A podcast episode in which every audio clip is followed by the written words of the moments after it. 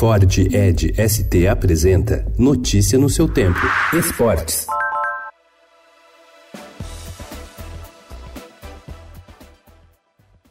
Acabou a paciência da torcida do Corinthians com a péssima fase do time no Campeonato Brasileiro. As consequências da derrota para o CSA por 2 a 1 na noite de quarta-feira foram tentativa de invasão do hotel onde a delegação estava hospedada em Maceió, muros pichados e jogadores tendo de conversar com torcedores irritados com sete jogos sem vitórias. E o até pouco tempo intocável técnico Fábio Carilli começa a balançar no cargo.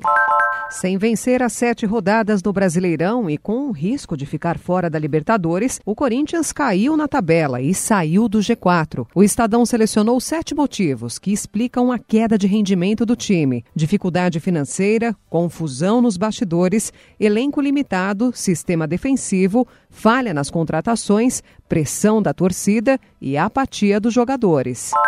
Mesmo sem brilhar, o Santos voltou a vencer no Campeonato Brasileiro. Após dois tropeços, contou com um gol do uruguaio Carlos Sanches para derrotar o Bahia por 1 a 0 na Vila Belmiro, se mantendo confortável no G4, a zona de classificação à fase de grupos da Copa Libertadores de 2020. O Santos é o terceiro colocado com 55 pontos, com oito de vantagem para o quinto, o Grêmio.